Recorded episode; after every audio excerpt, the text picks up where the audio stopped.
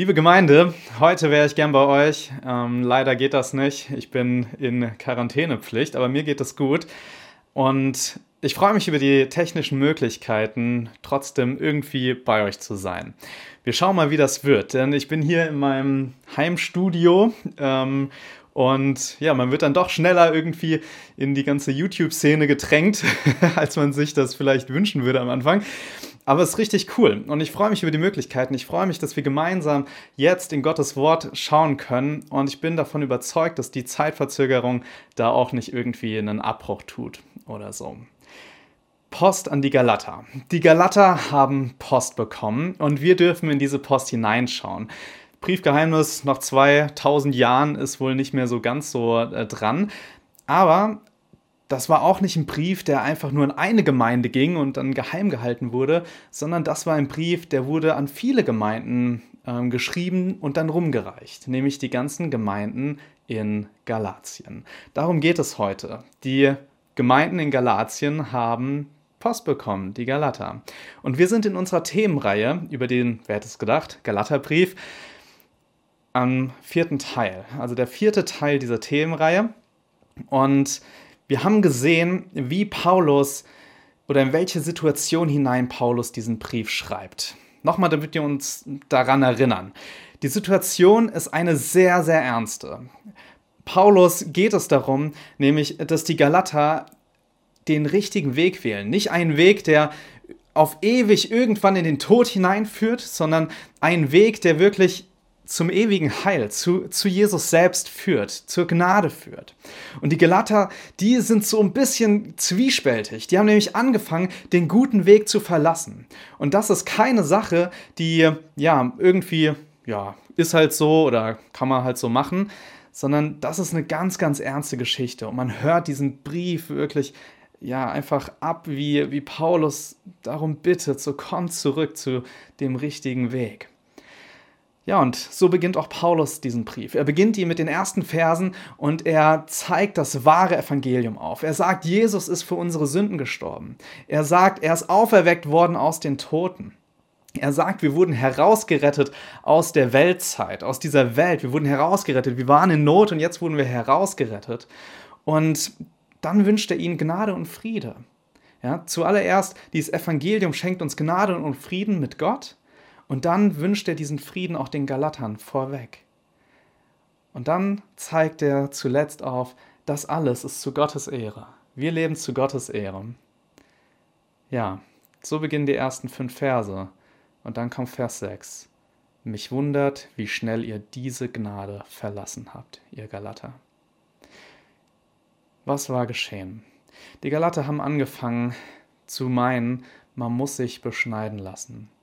Man muss sich beschneiden lassen, um gerettet zu werden. Und wir werden uns gleich anschauen, was bedeutet das, Beschneidung, was sind diese ganzen äh, Wörter, die wir da haben. Aber was auf jeden Fall der Fall ist, die Galater haben einen falschen Ansatz gewählt. Einen wirklich ernsten oder ernstzunehmenden falschen Ansatz. Ja, starten wir mit ein paar Definitionen hinein, um die Verse gleich zu verstehen, die wir lesen werden. Wir sind nämlich im dritten Kapitel des Galaterbriefs. Und dieses Kapitel ist sehr lang, ist sehr intensiv und wir schauen uns die letzten Verse daraus an. Ja, wer eine Bibel zur Hand hat, ist wirklich gut. Ja, es wird gleich helfen. Ähm, wir werden tief eintauchen in diese Stellen hinein. Und äh, das soll auch noch gesagt sein, diese Definitionen sind auch nötig, weil es wirklich so ein typischer Paulus-Text ist. Ja, also wirklich verworren, verwoben, werden wir gleich sehen. Was ist Gottes Volk? Wir werden gleich sehen, dass es eine wichtige Frage ist für die Galater, was Gottes Volk ist. Und dazu ein paar Punkte. Das Volk von Gott stammt von Abraham ab, also es sind Abrahams Nachkommen. Abraham, das war ein Mann, den hat Gott erwählt, damit er oder durch ihn ein Volk entsteht, durch seine Nachkommen. Und dieses Volk, Israel, das hat Gott ganz besonders einfach erwählt, um ein Volk für ihn zu sein. Das ist wichtig zu verstehen. Wenn wir gleich von Nachkommen Abrahams lesen, dann geht es darum, wie kann ich zu diesem Volk gehören? Was sehen wir noch? Gott hat diesem Volk eine Zusage gegeben, oder besser gesagt Abraham eine Zusage gegeben, und zwar einen Segen versprochen, den wir uns gleich anschauen. Und dieser Segen, da geht es um Errettung, da geht es darum, wo werde ich meine Ewigkeit verbringen. Und die Beschneidung, die Beschneidung war das Zeichen von diesem Bund, das Gott mit dem Abraham geschlossen hat. Ein Zeichen, dass man zu diesem Volk gehört. Das ist die erste Definition. Die zweite Definition ist das Gesetz. Was ist das Gesetz? Das Gesetz wurde 430 Jahre nach Abraham gegeben und ist durch Mose gekommen. Deswegen redet man ja auch vom Gesetz durch Mose. Das Gesetz, wozu ist es da? Es zeigt, wie man sich Gott nähert. Es zeigt, wie nähert man sich Gott, wie muss man ihm begegnen und was muss man alles einhalten, um diesem heiligen, perfekten Gott, der keine Sünde duldet, irgendwie begegnen zu können. Zum Beispiel sind da die zehn Gebote darunter, aber es gibt auch noch sehr viel mehr andere Stellen dazu. Und von den Juden wurde dieses Gesetz als den Weg des Heils angesehen. Wenn man diese ganzen Gebote einhält, dann ist man errettet. Das Problem an der Sache ist, das stimmt nicht. Dazu war das Gesetz gar nicht gegeben. Jesus selbst sagt es. Jesus selbst sagt in der Bergpredigt, im Gesetz steht, ihr sollt keinen Ehebruch mit einer Frau begehen. Ich aber sage euch, wer nur eine Frau ansieht mit sexuellen Gedanken, der hat schon Ehebruch in seinem Herzen begangen. Und das ist ganz wichtig zu verstehen, denn Jesus zeigt hier auf, man bricht das Gesetz nicht erst bei der Tat, sondern es fängt schon in unseren Gedanken, ja sogar in unserem Herzen an. Und da merken wir, der, das Gesetz kann uns gar nicht zu Gott führen. Warum? Weil wir so sündig sind, weil wir so viel Sünde haben, weil wir so viele kranke Gedanken, ja sogar ein krankes Herz haben. Ja, wie sollen wir es da schaffen, das ganze Gesetz einzuhalten? Ja, fangen wir an. Galater 3. Wie werde ich gerettet? Das ist die Frage und die ist auch nicht wirklich dumm. Die Frage ist ganz, ganz wichtig, auch für uns heute. Und das als eine Frage vorweg. Wenn dich jemand fragt, wie werde ich gerettet, weißt du, was du antworten sollst? Weißt du selbst, wie du gerettet wirst? Die Frage hieß für die Galater ein bisschen anders. Die Frage hieß, wie werde ich ein Nachkomme von Abraham und damit ein Segen? Also werde ich diesen Segen erben? Das war die Frage, wirklich eine heilsentscheidende Frage. Und so sehen wir diesen Segen. Durch deine Nachkommen sollen alle Völker auf Erden gesegnet werden, weil du meiner Stimme gehorcht hast. Ihr wundert euch vielleicht, warum ich diesen Stift in der Hand habe. Wir werden mit dem Text arbeiten. Durch deine Nachkommen sollen alle Völker gesegnet werden. Alle Völker. Und die Galater, das waren alle Völker. Die gehörten zu diesen allen Völkern dazu. Da geht es nicht nur um ein Volk, sondern Gott hat das Volk Israel berufen, ein Licht zu sein für alle. Und deswegen wollten sie Segen, diesen, diesen Segen hier erben. Und die Antwort der Galater war durch Beschneidung, indem wir das Gesetz halten. Denn das Gesetz sagt auch, dass man sich beschneiden soll. Dadurch werde ich ein Nachkomme von Abraham. Und Paulus sagt, durch den Glauben. Ihr seid voll auf dem Holzweg, ihr Galater. Durch den Glauben werdet ihr gerettet. Und weil Gott diese Verheißung gegeben hat. Ihr könnt dazu gar nichts beitragen. Aber wozu dann das Gesetz? Das ist das, was wir hier entfalten wollen in Galater 3. Zwei Bilder, die Paulus jetzt aufgreifen wird, in den Versen 22 bis 23 und 24 bis 25. Das erste Bild ist das Bild von einem Gefängnis. Wir sind gefangen. Und das zweite Bild ist das Bild von einem unangenehmen Begleiter. Okay, los geht's. Wir öffnen die Post und schauen, was dort zu finden ist. Aber die Schrift hat alles eingeschlossen unter die Sünde, damit die Verheißung durch den Glauben an Jesus Christus gegeben würde denen, die glauben.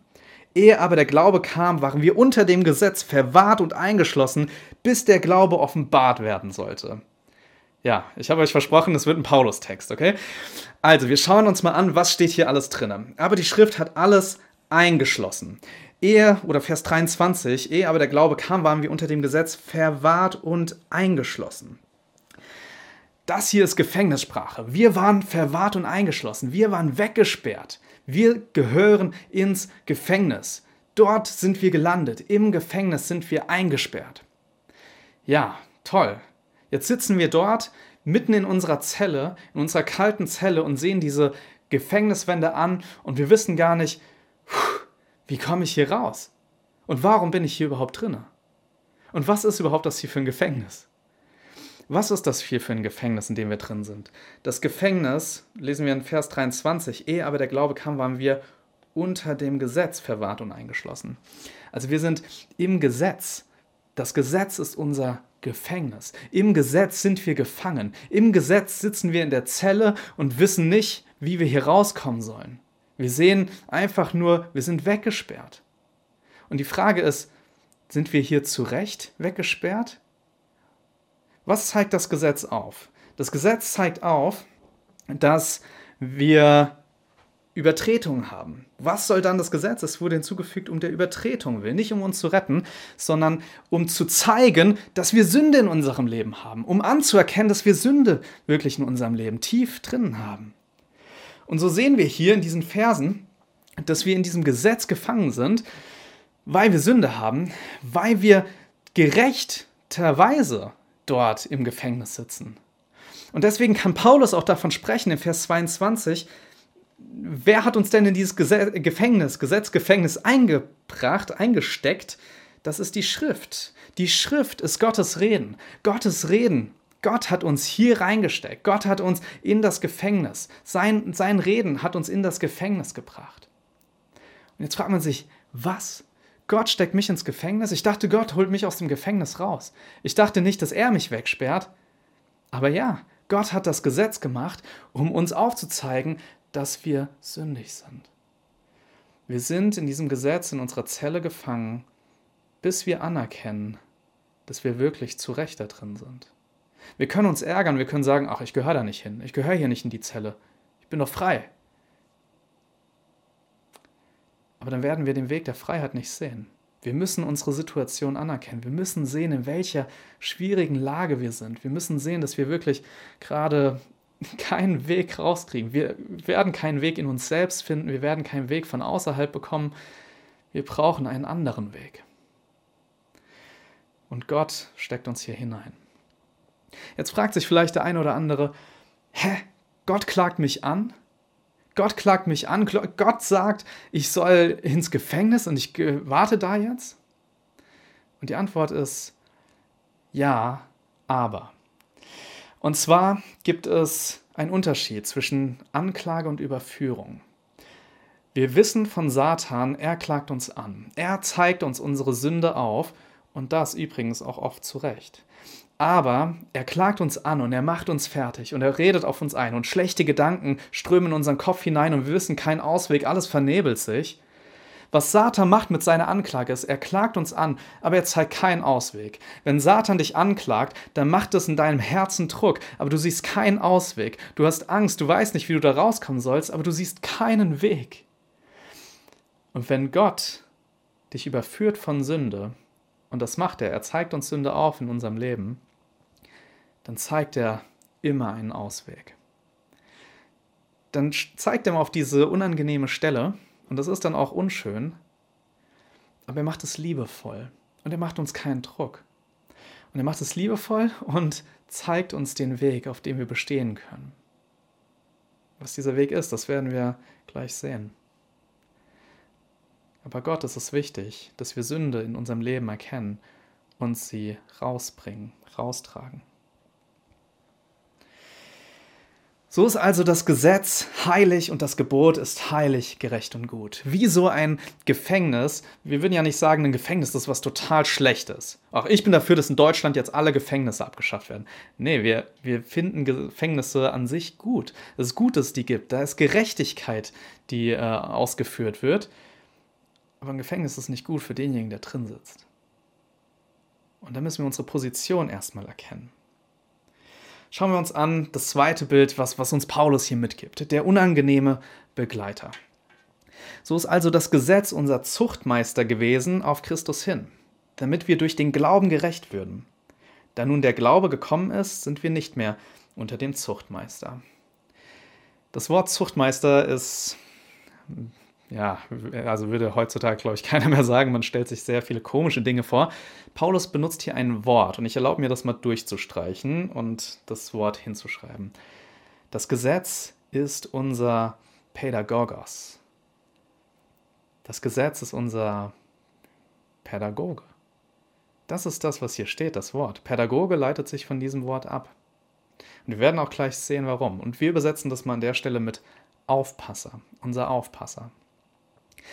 Wenn Paulus dieses Wort benutzt, dann greift er das nicht irgendwo her, sondern er hat etwas vor Augen, was er kennt. Und was er kennt, das ist die Familie, die römische Familie. Wenn eine Familie Sklaven hatte, so gab es den Beruf des Pädagogen.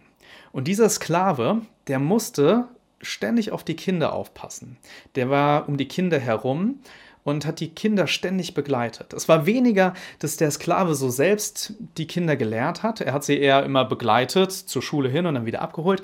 Aber der Sklave, der war verantwortlich dafür. Der, der hat die ganze Zeit darauf geachtet. Und dieser Beruf, der war auch damals nicht so beliebt, ja. Also vielleicht machen wir nicht so Vergleiche mit äh, Pädagogen heutzutage und damals. Ähm, dieser Beruf war sehr, sehr unbeliebt. Es gibt eine Geschichte, da fällt ein Sklave vom Baum und bricht sich einen Fuß und alle anderen sagen, ach, da haben wir ja unseren Pädagogen gefunden. Ja, so beliebt war dieser Beruf. Aber was meint Paulus, wenn er schreibt, das Gesetz ist unser Pädagoge, unser Aufpasser? Ja, ist es nicht so, dass das Gesetz ständig um uns her ist? Die Bibel spricht im Römerbrief im Kapitel 2 sogar davon, dass das Gesetz in unsere Herzen geschrieben steht. Also jeder hat irgendwo das Gesetz. Entweder die, wie die Juden schriftlich oder man hat es in seinem Herzen. Man hat so ungefähr eine Vorstellung, das sollte man machen und das sollte man nicht machen. Ja, und so begleitet es uns. Es lässt uns nicht alleine. Und die Frage ist, ist so ein Pädagoge jetzt schlecht? Nicht wirklich. Es ist gut, dass jemand auf das Kind aufpasst. Es ist gut, weil Einflüsse von außen werden vielleicht bemerkt und abgeschirmt und das Kind kann auch nicht weg und wegrennen und dann passiert nichts. Also irgendwie ist es gut, aber es ist auch gleichzeitig schwierig, weil das Kind hat vielleicht nicht so die Freiheit, die es haben würde und es ist die ganze Zeit unter Beobachtung. Und so sehen wir auch hier dieses Zwiespältige. Das Gesetz ist eigentlich gut, aber irgendwie auch nicht unbedingt. Und dann sehen wir den Weg in die Freiheit. Wie kommen wir nun frei aus diesem Gefängnis? Wie kommen wir frei von diesem Pädagogen? Und die Antwort haben wir eben gerade schon gesehen, aber ich unterstreiche sie hier mal in Vers 26. Denn ihr seid alle durch den Glauben Gottes Kinder in Christus Jesus. Wie kommen wir raus aus unserem Gefängnis?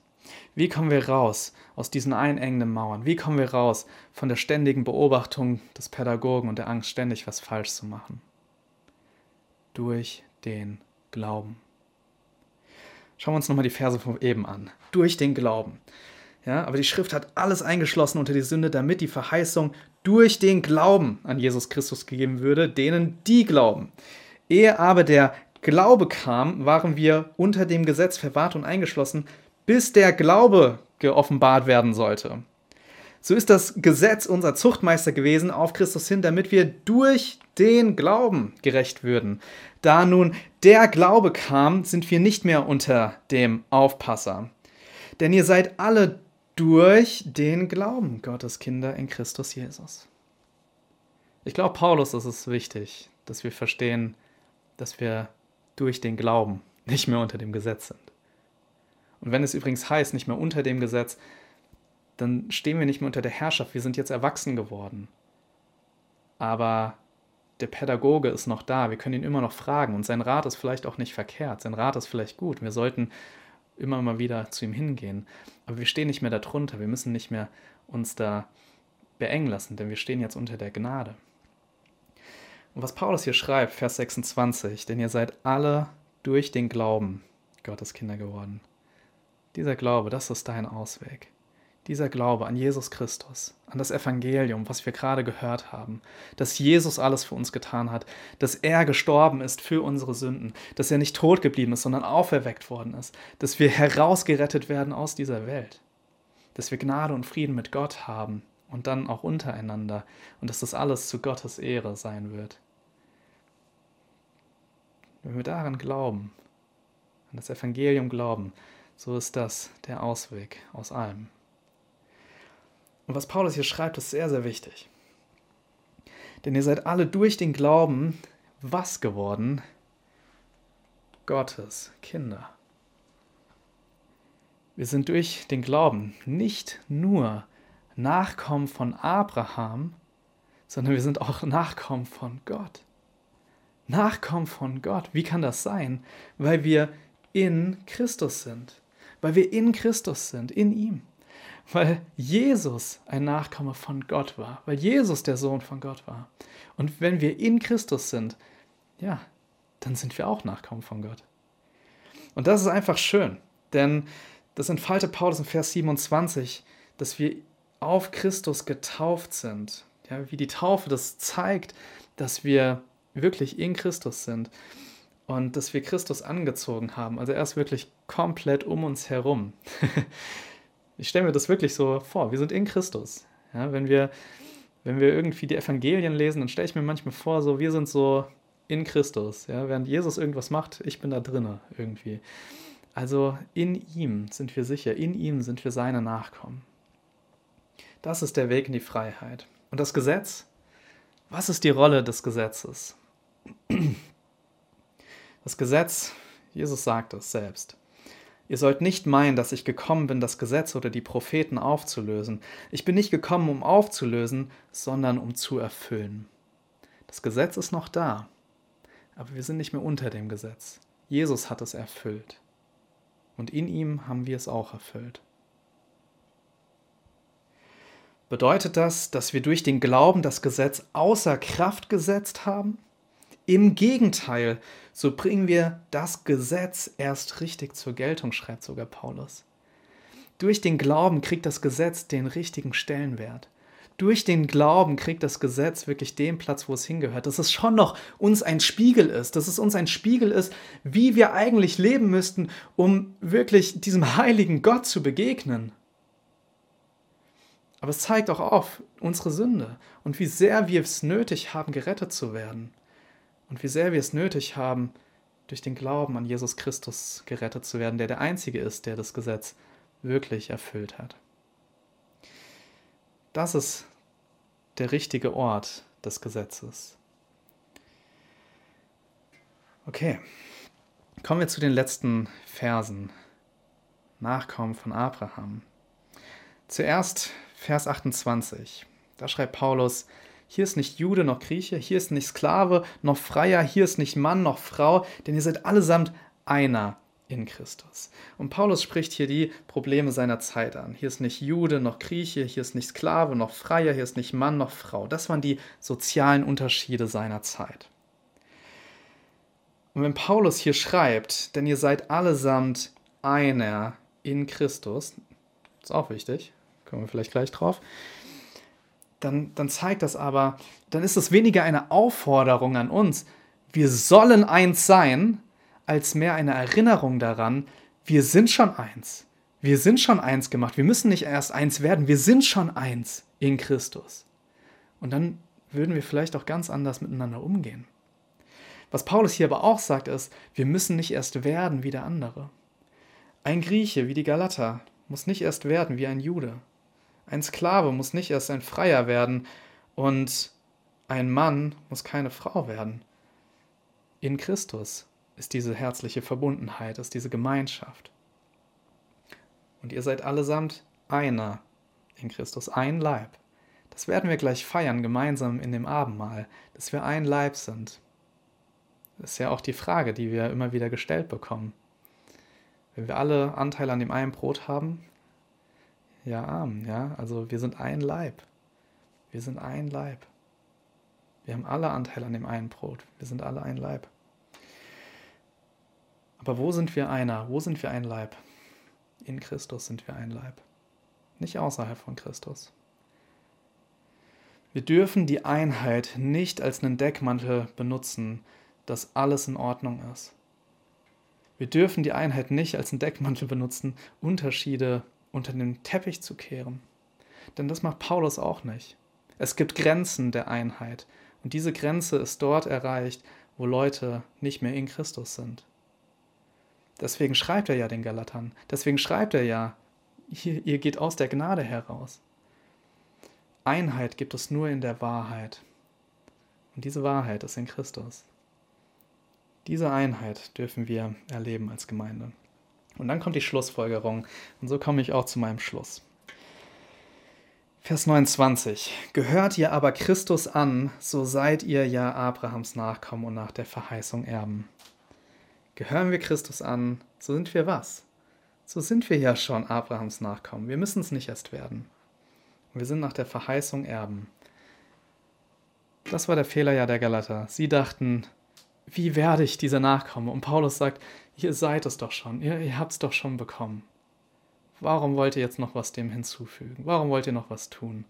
Ihr seid doch schon Nachkommen. Ihr seid Nachkommen von Abraham. Und das ist die Antwort auf die Frage. Oder für uns die Frage, wie werde ich errettet? Für die Galater dieselbe Frage, aber ein bisschen anders formuliert. Wie werde ich ein Nachkomme von Abraham und erbe dadurch den Segen?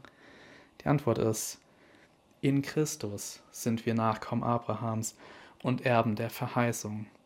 Und durch Glauben sind wir Nachkommen Abrahams und Erben der Verheißung.